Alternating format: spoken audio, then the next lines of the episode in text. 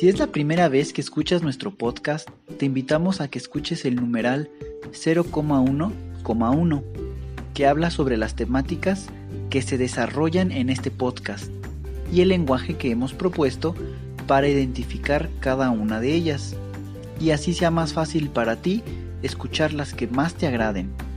Te dejamos el link del audio y la lista de las temáticas en la descripción que este audio tiene. Bienvenidos a Misericordia en Católico, una vez más.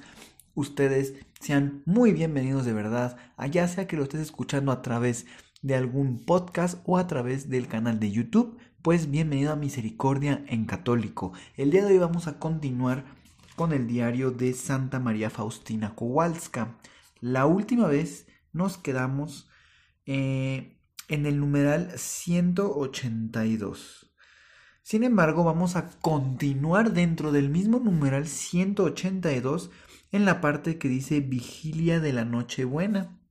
Así que, pues pongamos nuestros oídos, nuestros sentidos en manos de Dios y que Él nos guíe para poder ir disfrutando y evangelizando a través de este diario de Santa Faustina. Recordemos que Dios nuestro Señor le mandó escribir todo esto para salvación y para ayuda nuestra.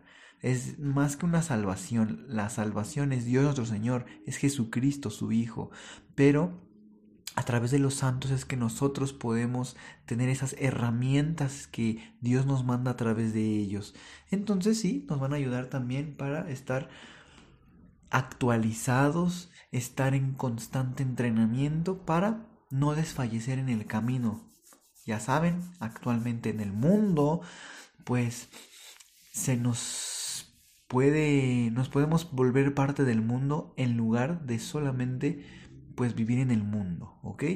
Estamos en el mundo, vivimos en el mundo, pero no somos parte del mundo, de lo que actualmente ahora, pues las nuevas leyes y demás nos pueden impulsar a ir surgiendo. Así que bueno, pongamos nuestros oídos dispuestos y con un espíritu de evangelización. Continuamos. Hoy me uní estrechamente a la Santísima Virgen. Viví sus momentos íntimos. Por la noche, antes de partir, Oplactec, entré en la capilla para intercambiarlo espiritualmente con las personas queridas y pedir a la Virgen las gracias para ellas. Mi espíritu estaba sumergido completamente en Dios. Durante la Santa Misa de medianoche vi al niño Jesús en la hostia. Mi espíritu se sumergió en él. Aunque era un niñito, su majestad penetró mi alma me impresionó profundamente este misterio, este gran humillarse de Dios, este inconcebible anonadamiento suyo. Durante toda la fiesta de la Navidad lo tuve vivo en el alma. Oh, nosotros nunca comprenderemos este gran humillarse de Dios cuanto más lo medito. Aquí la frase ha quedado interrumpida. Una mañana, después de la Santa Comunión, oí esta voz. Deseo que me acompañes cuando voy a los enfermos. Contesté que estaba de acuerdo, pero un momento después reflexioné. ¿Cómo voy a hacerlo? Dado que las hermanas del segundo coro no acompañan al Santísimo Sacramento. Siempre van las hermanas directoras. Pensé que Jesús lo, solucionaría. Pocos minutos después la madre Rafaela mandó llamarme y me dijo, Hermana, usted va a acompañar al Señor Jesús cuando el sacerdote visite a los enfermos y durante todo el tiempo de la probación. Siempre iba con luz, acompañando a Jesús y como un oficial de Jesús procuraba siempre ceñirme con un pequeño cinturón de hierro, porque no estaría bien acompañar al rey vestida como de costumbre. Esa mortificación la ofrecía por los enfermos. La hora santa. Durante esta hora procuraba meditar la pasión del Señor. No obstante mi alma fue inundada de gozo y de repente vi al pequeño niño Jesús, y su majestad me penetró y dije, Jesús, tú eres tan pequeño, pero yo sé que tú eres mi Creador y Señor. Y Jesús me contestó, lo soy y trato contigo como un niño para enseñarte la humildad y la sencillez. Todos los sufrimientos y las dificultades las ofrecía a Jesús como una ofrenda floral para el día de nuestros desposorios perpetuos. Nada me resultaba difícil al recordar que lo hacía por mi esposo, como una prueba de mi amor hacia él. Mi silencio para Jesús procuraba mantener un gran silencio por Jesús. En medio del mayor ruido, Jesús siempre encontraba silencio en mi corazón, aunque a veces eso me costó mucho. Pero por Jesús, ¿qué puede resultar grande por aquel a quien amó con toda la fuerza de mi alma? Hoy Jesús me dijo, Deseo que conozcas más profundamente el amor que arde en mi corazón por las almas y tú comprenderás esto cuando medites mi pasión. Apela a mi misericordia para los pecadores. Deseo su salvación. Cuando reces esta oración con corazón contrito y con fe por algún pecador, le concederé la gracia de la conversión. Esta oración es la siguiente oh sangre y agua, que brotaste del corazón de Jesús como una fuente de misericordia para nosotros, en ti confío. En los últimos días de carnaval, mientras celebraba la hora santa, vi al Señor Jesús sufriendo la flagelación. Oh, qué suplicio inimaginable, cuán terriblemente sufrió Jesús durante la flagelación.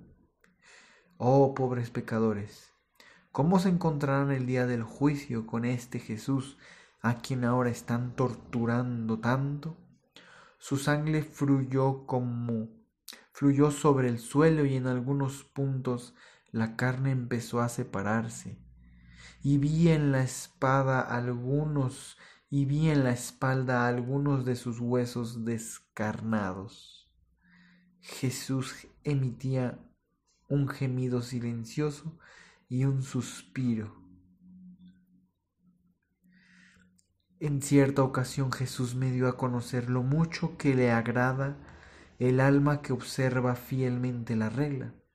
El alma obtiene mayor recompensa por ser fiel a la regla que por las penitencias y por, los, y por las grandes mortificaciones.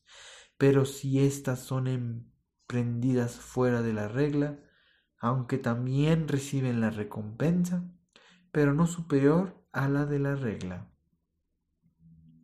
Durante la adoración el Señor me pidió que me ofreciera a Él como víctima por un sufrimiento que serviría de reparación en la causa de Dios y no solamente en general por los pecadores del mundo, sino en particular por las faltas cometidas en esta casa.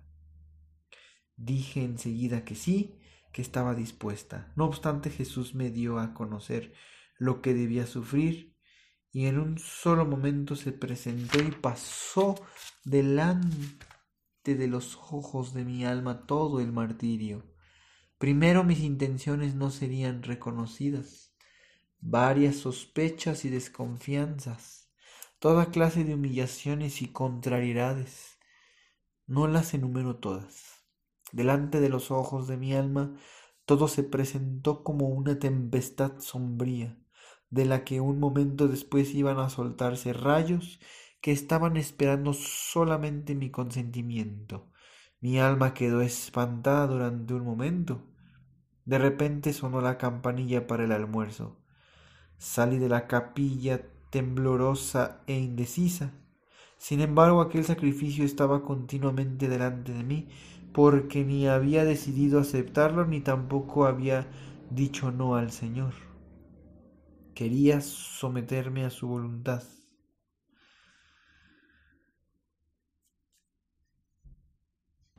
Si Jesús mismo me la asignaba, estaba preparada, pero Jesús me dio a conocer que era yo quien debía aceptar voluntariamente y con pleno conocimiento, porque si no, no tendría ningún significado.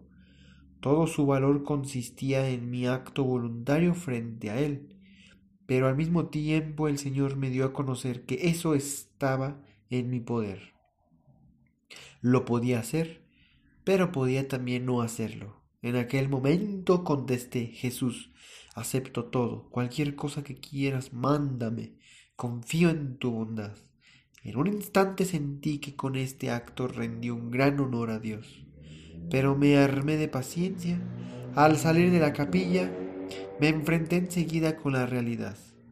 No quiero describirlo con detalles, pero hubo tanto cuanto pude soportar. No hubiera podido soportar ni una gota más. Pues bien, queridos hermanos, con esto vamos concluyendo el numeral 190. Y pues bueno, creo que podemos encontrar, o yo alcanzo a encontrar, que pues hay que tener un corazón en silencio que haya silencio para que nuestro Señor descanse en nosotros. De la misma manera, pues estar siempre pendientes a, la, a las inspiraciones que Dios nos manda. Muchas veces podemos sentirlo en el corazón que tenemos algo que hacer. Y puede que al mismo tiempo tengamos miedo o que entre el egoísmo y pensemos en nosotros podemos tomarnos unos minutos, como lo hizo Santa Faustina, para reflexionar, ver qué hacer y siempre ir con la inspiración del Espíritu Santo que Dios nos manda. De lo contrario, a experiencia propia, después se siente ese remordimiento de decir, hubiera hecho, hubiera podido ayudar, hubiera, etc. Entonces, es bueno tomarse el tiempo y no tener una reacción inmediata, sino poder poner las cosas como tienen que ser y, darle marcha al sí o al no. Así como en esta ocasión Jesús estaba esperando esa respuesta. Y pues bueno, queridos hermanos, en estas fechas a la publicación de este audio, pues estamos cerca y próximos a Navidad ya comenzó Adviento, domingo pasado, pues las, la primera vela se ha encendido. Preparémonos en este Adviento para recibir al niño Jesús en nuestro corazón. Recuerden, queridos hermanos, que tú y yo estamos invitados a construir el reino de Dios y ese se construye aquí, en la tierra, con nuestra aportación, con nuestro manera de vivir el Evangelio como Dios nos lo manda. Seamos ese testimonio. Recordemos que estamos aquí para servir, así como Jesús nos enseñó a servir al prójimo, a hacerse el menos, a ser el último. Y Jesús vino aquí siendo rey. Y siendo rey, al final en la última cena, se puso a lavar los pies a sus discípulos el rey, el que todo lo puede. Entonces ese es el ejemplo vivo de ponernos a servir. Que todos los días, todo lo que Dios pone en nuestras manos, sepamos que somos un medio para poder servir al prójimo. Y al servir al prójimo estamos sirviendo a Dios. Todo es por amor a Dios. Pues, queridos hermanos, como siempre, que la paz esté con ustedes y que Dios los bendiga. Hasta pronto. Bienvenidos a Misericordia en Católico.